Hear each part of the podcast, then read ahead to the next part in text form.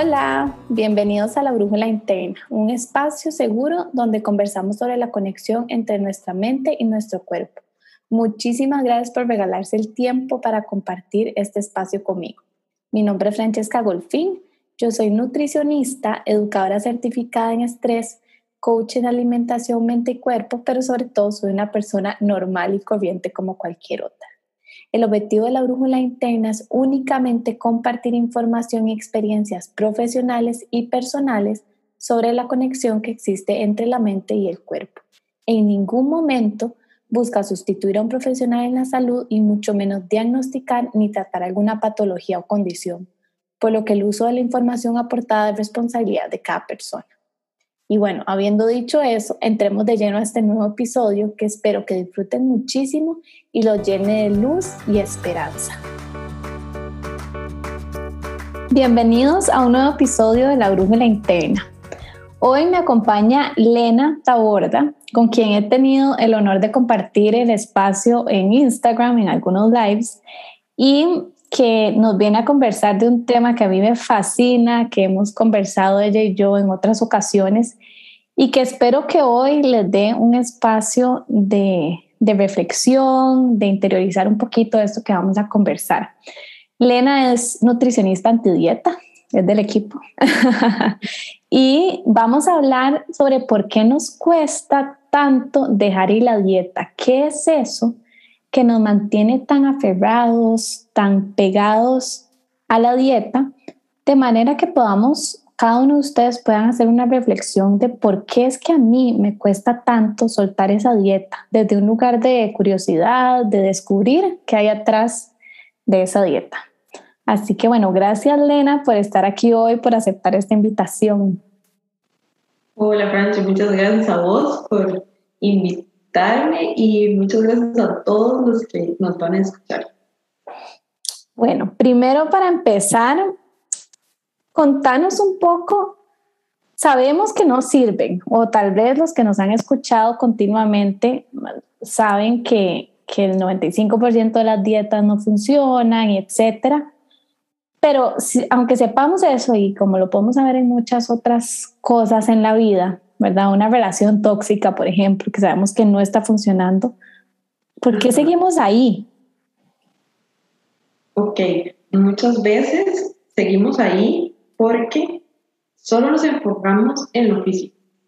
Solo nos importa lo físico, no nos importa prácticamente la salud en verdad.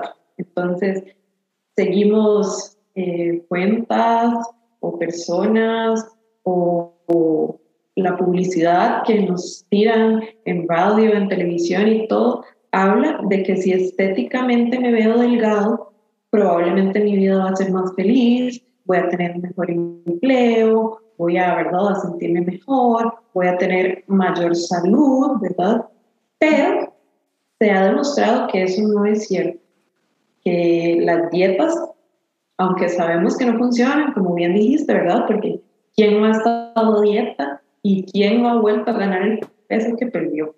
Porque sabemos que ese es el, el, lo único seguro que tenemos en la dieta es eso, volver a ganar el peso que habíamos perdido.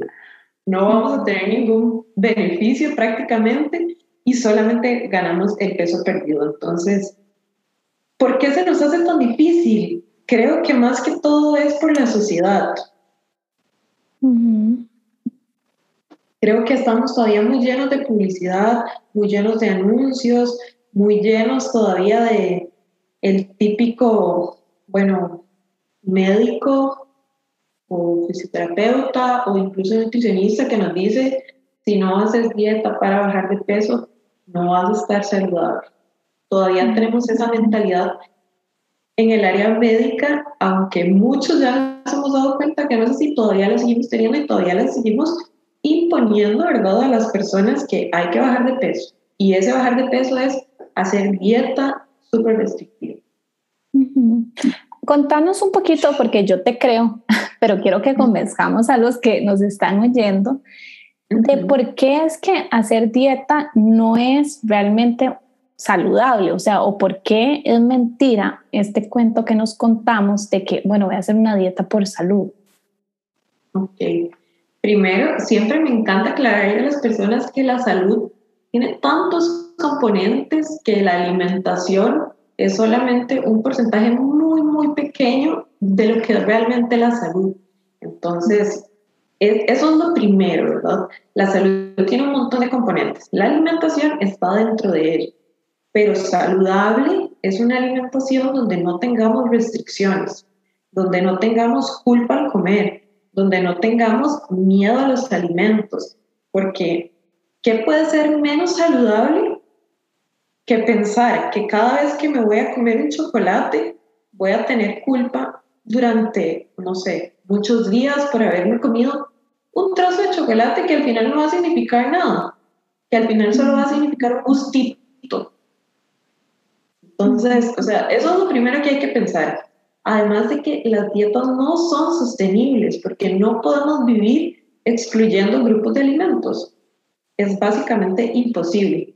Yo no puedo llevar una vida normal si de un día para otro digo, ya no voy a comer más carbohidratos. Ya voy a dejar el pan, voy a dejar el arroz, voy a dejar la pasta. Entonces, ¿qué voy a comer? Mm. Se nos empieza a dificultar demasiado la vida porque el pensar que voy a comer si no puedo incorporar todos estos alimentos que también son muy típicos de nuestra cocina, ¿verdad? Entonces, se nos hace muy, muy, muy difícil. Y además, todos estos alimentos que tenemos súper organizados como los carbohidratos son nuestra principal fuente de energía, nuestra principal fuente de energía para el cerebro, para hacer, no sé, nuestras cosas del día a día, ¿verdad? Entonces, por eso es que las dietas no funcionan. Además de que se sabe científicamente, como les decía al principio, que los beneficios que se obtienen son a muy corto plazo. Incluso se puede decir que de tres a seis meses hay beneficios realizando una dieta, como, ¿verdad? Eh, mejorar algunos perfiles lipídicos o algunos perfiles bioquímicos, como exámenes de sangre, eh, el colesterol, los triglicéridos. Ok, pero eso solo de tres a seis meses. Después de ese tiempo, vuelven otra vez los problemas de colesterol, vuelven otra vez los, los problemas de triglicéridos. ¿Por qué? Porque volvemos a nuestra vida normal, a comer lo que siempre hemos comido. Porque no podemos excluirlo durante toda la vida. La famosa fuerza voluntad, ¿verdad? Que muchas veces se habla de, yo escucho a mis pacientes y, y no los culpo, o sea, nosotros también, todo, es lo que nos han enseñado pero nos dicen, es que yo no tengo fuerza de voluntad para tal, y tal cosa, o es que eh, yo soy malísimo para esto y el otro, y como vos decís, pues no necesariamente es que todo el mundo tiene que comer arroz, pero si a vos te encanta el arroz, ¿por qué? ¿Por qué de verdad nos someteríamos a quitar el arroz, verdad? Pensar en esta idea irracional de que vamos a vivir el resto de nuestras vidas sin arroz, si es algo que realmente nosotros disfrutamos. Y también, ¿quién dijo? Yo no sé quién fue el creador de este mito, pero que es que el arroz no es parte de, una, de una alimentación saludable. Justo, o sea, satanizar los alimentos como el arroz, como algo que siempre hemos consumido, al menos acá en Costa Rica y que a la mayoría de personas nos encanta y que lo hemos consumido desde niños y ahora nada más decir, ya voy a dejar el arroz de por vida, es algo que prácticamente no podemos hacer. Primero porque no, o sea, privarnos de algo que nos gusta, además de ser una restricción calórica, ¿verdad? Es una restricción mental tan fuerte que nos hace pensar todo el día en arroz todo el día pensamos en qué vamos a comer y ahora en qué voy a cocinar si no tengo arroz, por ejemplo, si no puedo usar preparaciones con arroz. Se nos complica demasiado la vida en general, en todos los ámbitos, en nuestro entorno familiar, en nuestro entorno de trabajo, en todo, en las relaciones sociales, porque es pensar, ahora ya no puedo comer esto. Cuando vaya a salir con mis amigas, con mi familia, con ¿qué voy a pedir en un restaurante? Si no puedo comer una lista gigante de alimentos, ¿verdad? Sí, y que ahí yo creo que también em, se debió a esta idea también de salud, porque terminamos sacrificando nuestra salud mental también, que tal vez es algo que, que no hemos tocado, que no es nuestro campo, ¿verdad? De la nutrición, pero que sí sabemos esa relación tan estrecha que hay entre alimentos y emociones y cómo una dieta nos puede desencadenar, o sea, nos, nos, pone en mayor riesgo, bueno, no solo de trastornos de la conducta alimentaria, que es muy bien conocido, pero inclusive ansiedad, de depresión, em, pero yo digo que le pasa por encima nuestra autoestima, nuestra seguridad. Sí, totalmente. Ahora, entremos como en, en esas razones de por qué nos cuesta tanto dejar ir la dieta. Al inicio hablabas como todo, como toda una, una idea de, ¿verdad? La sociedad, lo que dicta la sociedad, y creo que eso viene como muy relacionado a nuestro cuerpo, o sea, la parte física de cómo nos vemos. Totalmente. Contanos.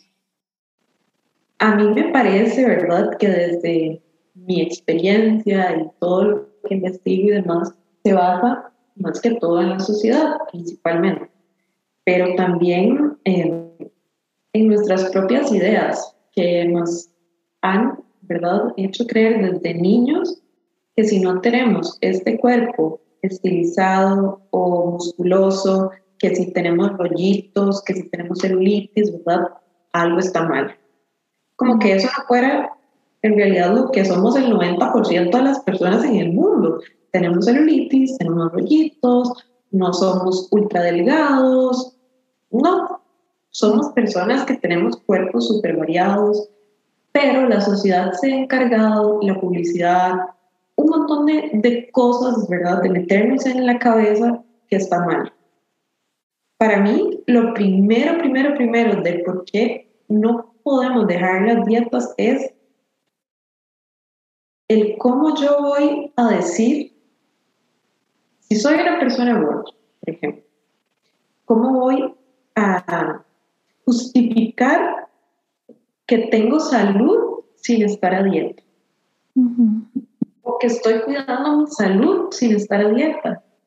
Porque muchas veces nuestra familia, nuestros amigos, mm, las personas que nos rodean, incluso hasta los que no nos rodean, nos hacen sentir incómodos con nuestro cuerpo por el simple hecho de ser personas de cuerpos más grandes, ¿verdad? Y de decirnos, ok, no, tiene que vivir a dieta, de a ver cómo haces, tiene que vivir a dieta hasta que llegue a X peso o, hasta que eso se vea así, como dice, no sé, ¿verdad? La, la, gente, la publicidad, hasta que usted llegue ahí, vamos a ver que usted sí tiene salud.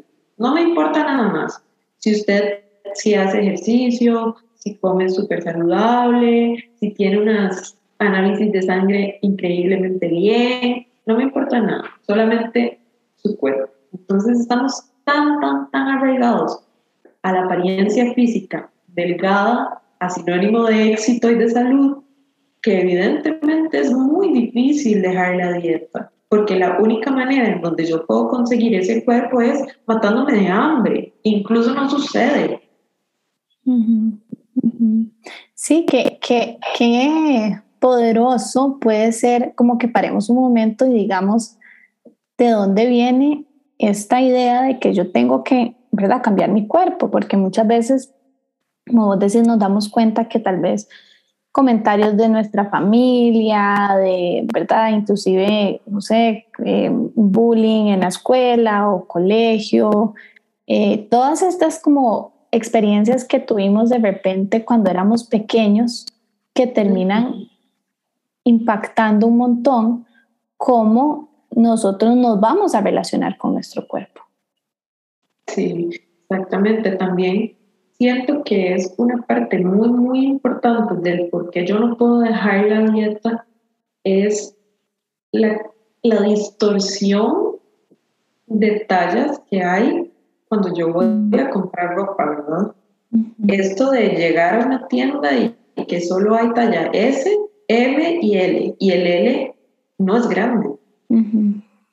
Es una talla que se supone, ¿verdad?, que debería de ser para un cuerpo bastante más grande y cuando llego y me la pruebo a veces ni siquiera me la puedo poner porque ni siquiera me entran los brazos. que son tallas distorsionadas y evidentemente eso me hace sentirme muy mal con mi cuerpo y como yo me veo. Entonces, eso va a desencadenar el deseo de hacer dieta. Claro, porque si ya de por sí yo, o sea, estoy en lucha con mi cuerpo, eh, por ejemplo, yo sé que soy talla L, un ejemplo, y llego y me pongo, o sea, ya, ya es difícil primero la, todo el tema de aceptación, ¿verdad? De que no sea como ese cuerpo ideal, pero si a eso le agregamos lo difícil o la resistencia que muchas veces hay de cambiar de talla, o sea, de que yo no me puedo comprar una talla más, eso es inaceptable, etcétera. Llegar a probarse una camisa en una talla en la que yo creo que soy, ¿verdad? Y que suponemos que usan en la misma modelo en todas las tiendas, y por supuesto que no, puede ser un detonante súper grande porque podemos pensar, ah, o sea, ya, no puede ser, ya, ¿verdad? Todo mal. Y es la connotación que le damos a, a esa talla o ese número. Yo siempre digo, qué lindo, qué lindo, que sería que las tallas no existieran y no es que vivamos como con tallas únicas, como, ¿verdad? Una que le funciona a todos porque porque no. funciona. Eso no funciona. O sea, yo personalmente hace poco fui a una tienda que todo, o sea, no tienen tallas, pero todo es así, como que one size fits all. Y Lena, no te puedo explicar, o sea, yo me probé como 30 cosas y, y era una, o sea, como que nada, como que al final no. Entonces yo digo, esa no es la solución. La solución es que haya de todos los tamaños, colores, formas diferentes pero que no tengan de tal vez ese número, o sea, que por, yo porque tengo que saber que soy 6, 8, 10, 2, o sea, ¿qué importa? Eso no me define y termina siendo un número como ese número de la balanza que hemos logrado soltar, pero pucha, este, yo creo que, o sea, este tema de la ropa y de cambios en el cuerpo definitivamente es un gran detonante. Por supuesto, sí. A mí me parece que también es súper importante eso que decías de si sigo yendo a comprar por talla y no por cómo me siento, ¿verdad? Si nada más llego y digo, no, soy talla M, no me importa nada más, me lo tengo que comprar en M, y llego y todas las M son diminutas, obviamente voy a salir de la tienda sintiéndome terrible porque fui a comprar por una talla, no por cómo me quedaba la ropa, porque puede ser que la L me quede bien, que la XL me quede bien, pero ¿cómo me voy a comprar una talla XL? Me voy a sentir mal. Eso es lo que pasa muchas veces, cuando eso no debería de ser así. Además de, como ¿verdad? decíamos, las tallas están súper distorsionadas, muy, muy, muy distorsionadas. Hay lugares, tiendas donde la talla L es demasiado grande y hay otros donde la talla L es para chiquitos. Entonces nos crea esa confusión de dónde, dónde estoy yo, dónde encajo, qué hago con mi vida. ¿Qué hago con mi cuerpo? No, prefiero volver a la dieta y tratar de encajar, ¿verdad?, en una talla y no en lo que en realidad me acomoda y me gusta. Totalmente, total. Hablemos de ese como miedo inclusive a, a, ese cambio de cuerpo, al típico, me da miedo subir de peso, o sea que yo creo que también es, un, es una parte enorme de por qué nos cuesta tanto soltar esa dieta justo este tema de verdad, de por qué me da miedo subir de peso, para mí es como, me encanta, ¿verdad? Porque es el tema de la gordofobia, ¿verdad? Es, es tener ese miedo a no encajar en la sociedad, a que alguien me diga, estás gordo, o a, por ejemplo, subirme a un transporte público y no caber bien en el asiento y sentirme incómodo porque no están diseñados para personas grandes. Tener ese miedo de que ahora la sociedad me va a rechazar o no me van a dar el empleo porque ahora soy gordo, aunque siga teniendo las mismas características de inteligencia y de otro montón de cosas, ¿verdad? Simplemente ser juzgado por mi cuerpo, eso es súper importante. Y para mí, el primer paso, de hecho, para dejar la dieta y para empezar a aceptar mi cuerpo es trabajar en mi gordofobia en qué tan gordofóbico soy, ¿verdad? En qué tanto juzgo a las personas por cómo se ven, en qué tanto me juzgo yo por cómo me veo, en qué tanto paso pensando en lo exitosa que voy a ser o no, si subo o no de peso, en cosas, digamos, que tengan que ver con, con la gordofobia. Claro, que, que hasta nos hace revisar qué pensamos de personas gordas, porque yo pues obviamente hay de todos los casos, pero yo veo tan común, Lena, y no sé si a vos también te pasa, que personas que no son gordas viven atemorizadas y, y es como esta distorsión completa em, de, que, de que si suben, ¿verdad? O sea, es como que el mundo se va a acabar. Y, y, yo creo que hasta ahí también tenemos que parar y, pensar también en nuestro privilegio. O sea, yo muchas veces le digo a estas personas, o sea, usted no es una persona gorda, ¿verdad? Y, y, les pongo como fotos y ejemplos y, y, es parte de esa misma gordofobia, porque como que se atribuyen o de repente nos ponemos en este lugar de víctima que no nos toca. que, que no nos aporta y que inclusive termina em, perjudicando mucho más a personas que, que sí viven en cuerpos más grandes. Exactamente. También, ¿verdad? Eso que decís es tan importante porque cuántas veces no hemos escuchado a una persona delgada decir, ay, no, es que no, me, me, me veo gorda o me siento gorda, que es una frase que yo siempre digo, no existe sentirse gorda, porque gorda no es un sentimiento. gracias. No, existe, por favor, no digan eso. Verse gorda en una persona que es flaca es tener una distorsión de la imagen y eso es muy normal por la sociedad en la que vivimos. Es tener ese miedo a ser una persona gorda y ser juzgado por el simple hecho de ser gorda.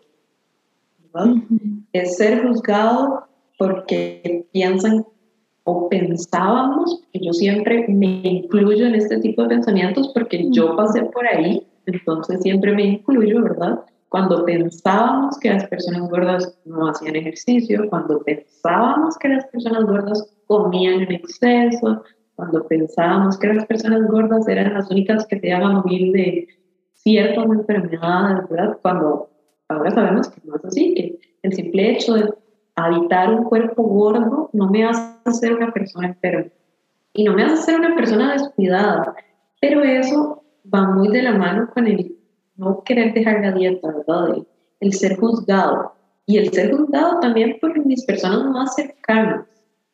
Si subo de peso un poquito, el típico comentario de alguien que te dice, estás comiendo más, te hace falta hacer ejercicio, o comentarios que no vienen al caso y que nos hacen sentir muy incómodos. Total. Y, y, es una paradoja más vacilona y, o sea, es increíble como al final la realidad es que las dietas son las que nos engordan. O sea, eso es lo que dice la evidencia. Entonces, vivimos con miedo a engordar, hacemos dietas para terminar obteniendo lo que menos queríamos. Y, y, es porque nos enfocamos tanto, tanto, tanto, tanto en ese corto plazo, en ese, a ver si estás como de acuerdo conmigo, pero en ese falso sentido de seguridad que nos da la dieta, de que tenemos control momentáneo, pero es que esperes el momento en que usted deje ir esa dieta, que ahí sí que vienen los reales efectos de la dieta. Sí, exactamente, porque sabemos, o sea, científicamente se sabe que el 87% de las personas que empiezan una dieta, cuando la terminan, vuelven a recuperar su peso. Y más del 95% de esas personas que empezaron esa dieta, no solo van a volver a su peso inicial, sino que van a recuperar más. Entonces, cuando hacemos una dieta con el fin de bajar de peso, tenemos que pensar demasiado en eso. Ok, si lo que quiero es bajar de peso, esto no me va a ayudar esto me va a ayudar en un momentito, como les decía antes, ¿verdad? En un ciclo muy corto, pero después van a venir todas las cosas que no queríamos, el aumento de peso, el descontrol hormonal. A mí me encanta siempre decirles a las personas porque cuando alguien viene y me dice como, ay, es que tengo problemas de tiroides porque tengo sobrepeso, tengo obesidad y yo, no, volvamos para atrás y veamos qué pasó todos estos años atrás, porque generalmente tenemos problemas de tiroides por haber pasado por lo que eran de dietas y de cambios de peso súper abruptos, ¿verdad? Y súper grandes que nos dañan la tiroides. No es que la pobre tiroides no me deja bajar de peso, no. Es que usted hizo todo lo posible anteriormente para dañar la verdad y por eso ahora tiene ciertas repercusiones. Entonces, a mí eso es una frase que me encanta, ok, no, no es la tiroides, fue todo lo que hice atrás que probablemente me dañó la tiroides, es una de las causas principales, ¿verdad? Que no se habla tanto, lo único que se dice es como, no, no puedo bajar de peso porque tengo problemas de la tiroides.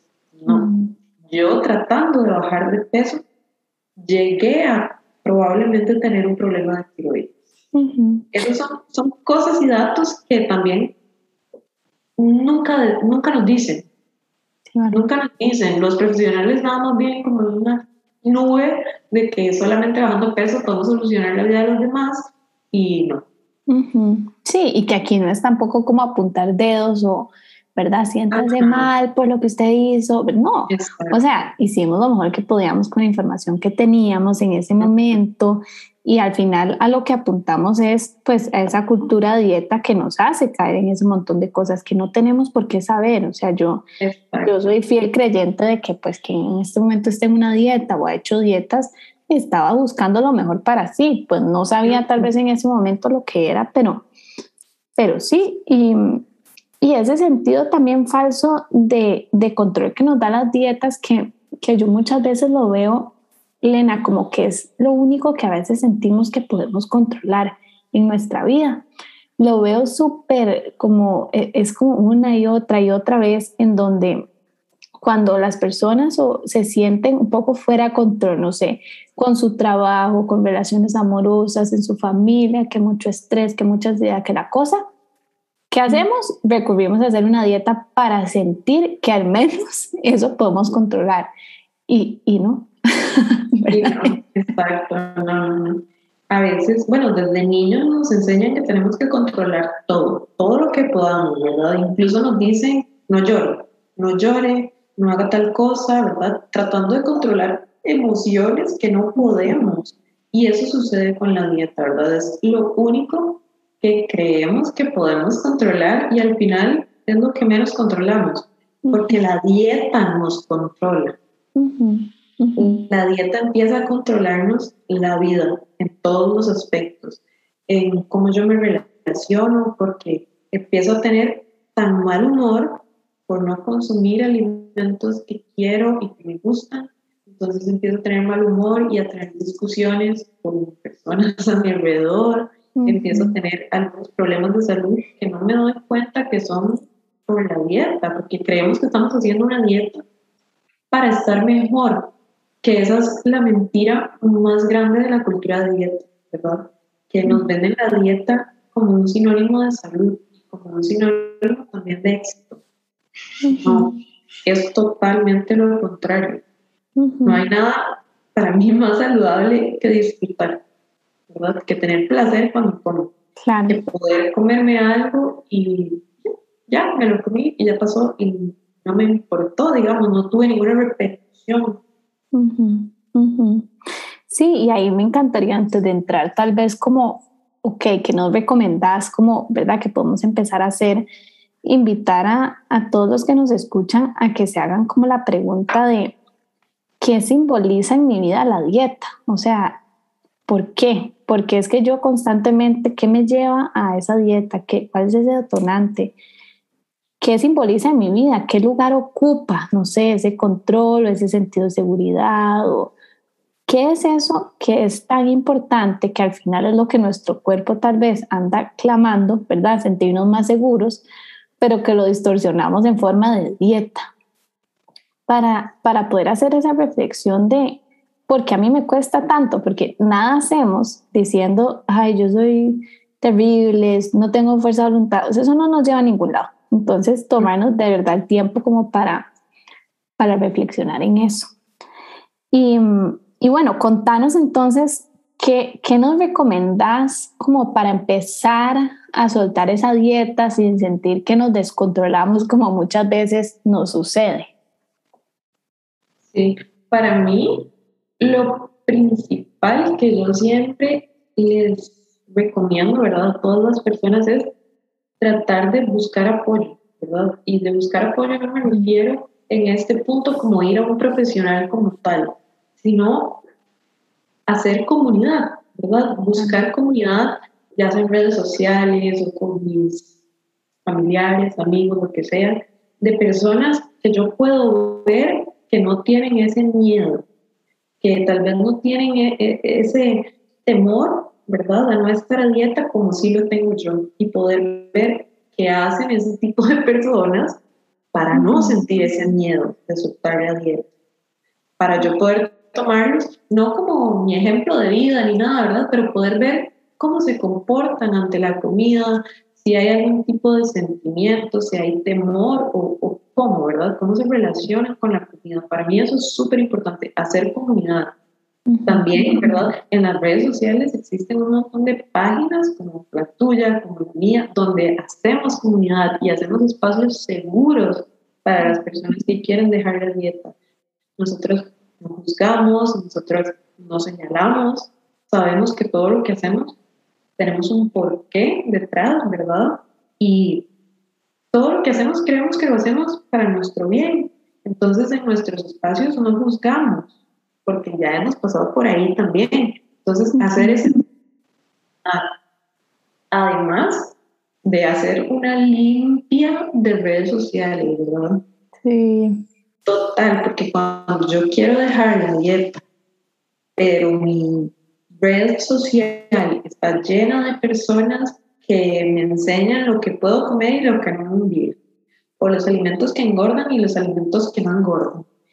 Y todo este tipo de cosas, ¿verdad? Los típicos retos de amor propio que, bueno, eh, al final, usted se va al final, ¿verdad? El reto y lo que dice es pierde 10 kilos en dos días. Una cosa así, ¿verdad? Exagerada.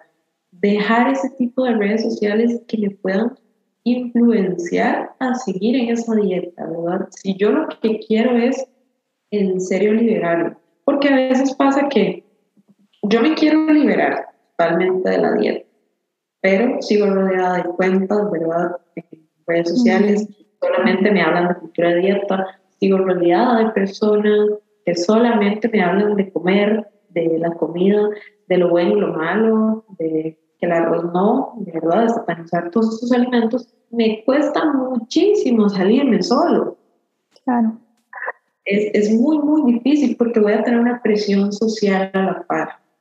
Además de eso, ¿verdad? Yo siempre trato como de no solo hablar de comida como tal para dejar la dieta, sino de liberarme y de darme espacio para mí, porque la dieta me roba todo el espacio y todo el tiempo que yo pudiera tener para mí, la dieta me lo roba en pensamientos, en estar pendiente de qué me voy a comer, de qué no me puedo comer, de que, ¿verdad? Toda la culpa y todo lo demás. Entonces, si yo me logro salir de la dieta, imagínense el montón de tiempo disponible para mí. ¿verdad? Puedo hacer hobbies, puedo dedicarme tiempo, puedo hacer cosas que me gustan, y otro punto para mí como mágico y súper importante de dejar la dieta como tal es que siempre, o al menos en mi experiencia, cuando logramos dejar la dieta, vemos una mejoría en los hábitos y en la salud intestinal de las personas. ¿Por qué? Porque en las dietas alguien más nos dice qué comer. No importa si a usted le gusta, le cae bien, si lo puede comprar, no importa nada. Entonces, alguien más me dice a mí qué tengo que hacer. Entonces, cuando yo logro salirme de la dieta, veo una mejoría en mi digestión y en mi salud intestinal como tal, ¿verdad? Porque ahora soy yo quien decide qué voy a comer y qué no. Me gusta si puedo o no. Qué lindo. Eso es demasiado cierto y, y uno no, o sea, a veces no paramos como a darnos cuenta del poder que tiene tomar nosotros responsabilidad y, y, recuperar esa autonomía, ¿verdad? A la hora de, de alimentarse. Y yo creo que algo súper poderoso también, Lena, es como siéntese a escribir por qué, o sea, como los pros y contras de, de, seguir a dieta o de dejar ir la dieta, porque a veces es una moda, ¿verdad? A veces es ahí, no, sí, ya, ¿verdad? Y, y, y, realmente no hay compromiso y como vos decís, o sea, es súper importante el compromiso que tenga esa persona de hacer su limpia de redes sociales, de con quién se está relacionando, los límites que pone y los límites hasta con sí mismo para, para realmente entrar en ese proceso, porque yo creo que no lo hemos dicho, pero eso es un proceso, o sea, nosotros no dejamos la dieta de la noche a la mañana. Yo tengo, o sea, hay personas que, ¿verdad? Al inicio, las primeras dos semanas es como, Fran, me estoy volviendo loca, ya quiero hacer la dieta. Sí, o sea, es súper normal. Por favor, decirle a mis pacientes que a vos también te pasa. Porque yo les que, Claro, no, perdón. No, no, dale, dale. Que eso es demasiado divertido porque a uno le pasó. Entonces uno dice como, ay, sí, ahorita están en el momento de negación. Después van a pasar al momento de tal, ¿verdad? De tristeza y rabia, porque a mí me pasó, ¿verdad? En, en mi proceso. Entonces yo sé, yo lo entiendo demasiado.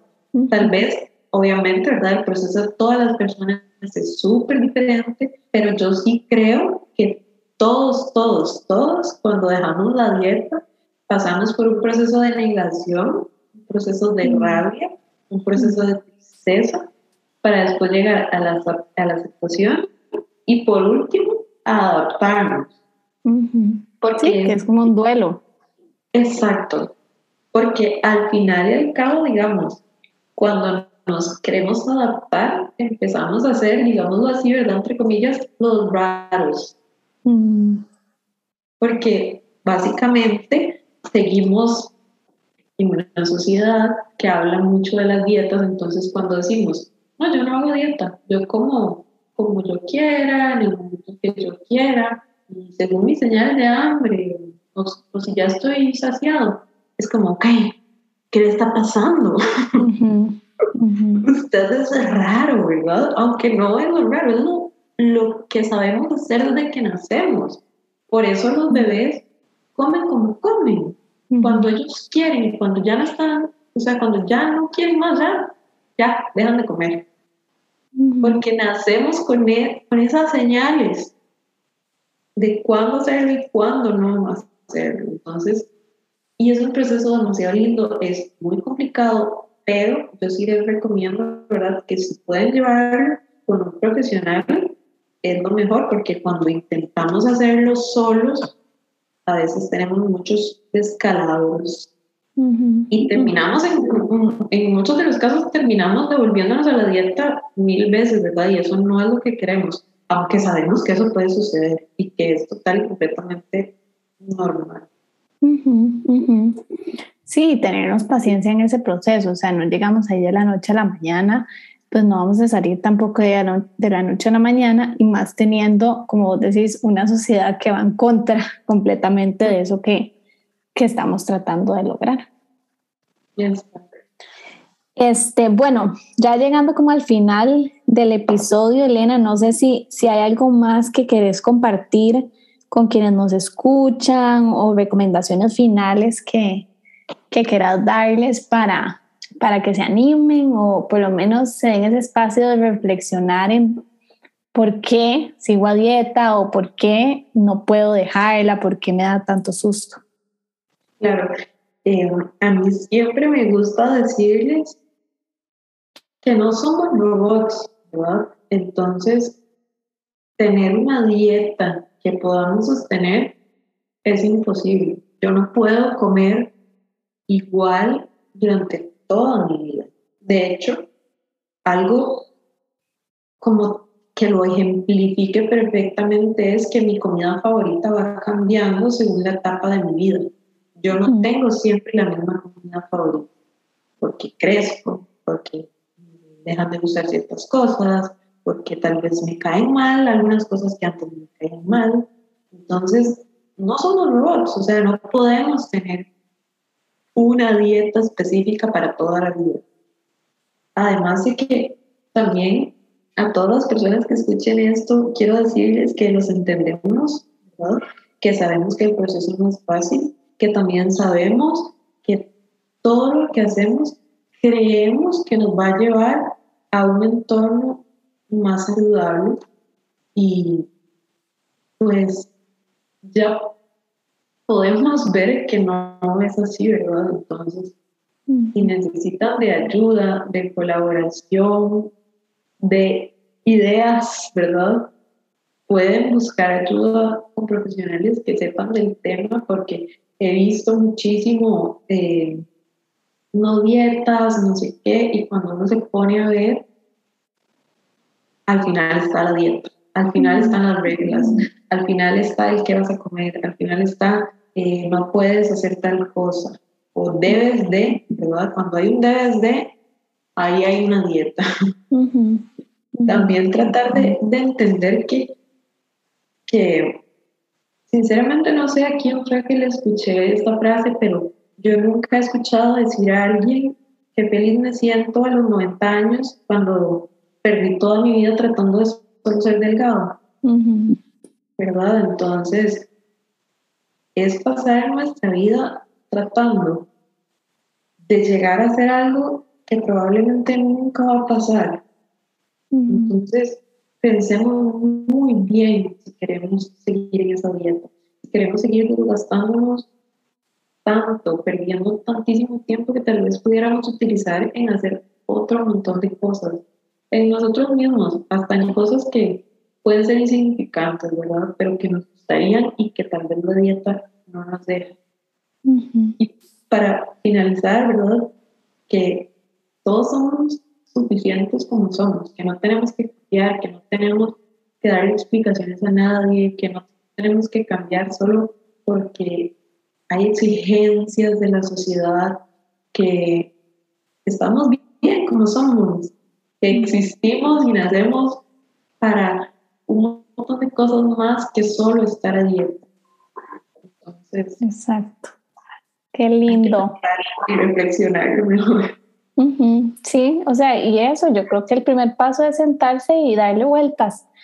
O sea, tener ese momento uno con uno y dejar de estar buscando tal vez la respuesta allá afuera, cuando al final del día la respuesta siempre la tenemos nosotros. Así que, de verdad, gracias Gracias por hoy. Yo me llevo un montón de cosas súper como interesantes, positivas, ¿verdad? Reflexión y espero que también quienes lo escuchan, pues al menos se lleven ese momento en que se quedaron pensando en por qué que yo sigo haciendo dieta.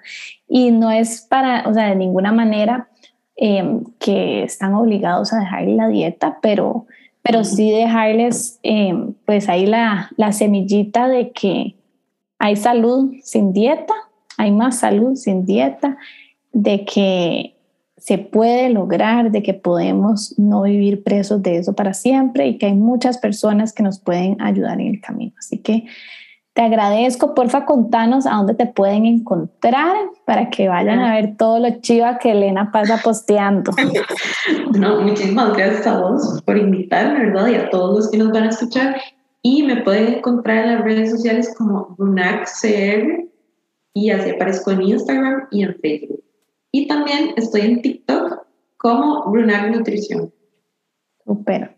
Qué emoción. Bueno, igual yo lo voy a poner ahí en las notas em, del episodio para que lo puedan, lo puedan buscar, porque a vos tal vez te pasa como a mí, que a veces la página, ¿verdad? O pincho así, es raro escribir, entonces para que sí la puedan encontrar. Exacto. para que te puedan encontrar bien y de nuevo muchísimas gracias. Espero pronto tenerte de nuevo por aquí a conversar de otro tema. Muchísimas gracias. Que estén muy bien y nos vemos en un próximo episodio. Chao.